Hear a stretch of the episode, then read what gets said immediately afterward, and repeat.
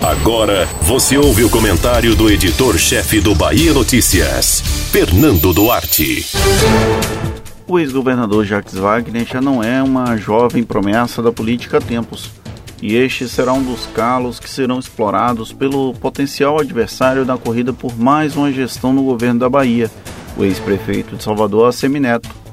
Porém, a experiência permite enxergar desde agora os desafios para suceder o próprio sucessor. Isso explica as movimentações políticas feitas nos bastidores e que devem ter reflexo em 2022. Uma das primeiras jogadas de Wagner e do seu entorno foi apaziguar os ânimos entre PSD e PP. À época da tensão pela presidência da Assembleia Legislativa da Bahia, a ala do governo mais próxima ao senador conseguiu arrefecer os ânimos e encontrou espaço para os aliados sem tantos traumas ou feridas. É claro que nenhum grupo está plenamente satisfeito, porém o galego, como é conhecido, sabe como poucos dizer não com um sorriso no rosto. A lebra dele, inclusive, tornada folclore nos elogios aos olhos azuis, feitos reiteradas vezes por Sargento Isidório, é uma das fórmulas para a longevidade da era do PT na Bahia. O afiliado político dele, Rui Costa, enrolou o que pôde, porém foi obrigado a admitir essa posição. Até Luiz Inácio Lula da Silva não ter direitos políticos liberados, Rui engrossou o pescoço e tentava se viabilizar como candidato à presidência. Dificilmente emplacaria no PT, dada a condução à mão de ferro do núcleo paulista do partido. Leia-se, inclusive, o próprio Lula. O retorno do petista Mó à cena eleitoral, todavia, obrigou o governador baiano a recuar. Apesar de ser considerado um bom administrador, o cacife político dele impediria voos mais altos. Ainda assim, Rui sonhou. Afinal, é de graça.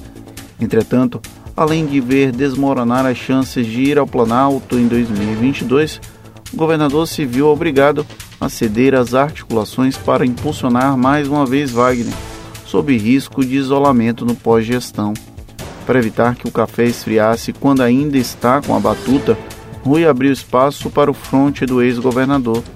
A prova mais cabal disso foi a nomeação do ex-deputado federal Luiz Caetano para a Secretaria de Relações Institucionais. Petista no conceito mais clássico, o ex-prefeito de Camaçari perdeu o mandato na Câmara por questões jurídicas e esteve com direitos políticos cessados até muito recentemente.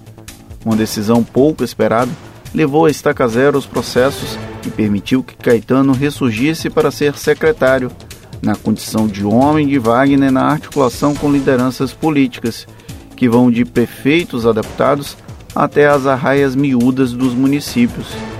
Era o que a campanha do senador precisava para usar a máquina de maneira mais discreta e implícita.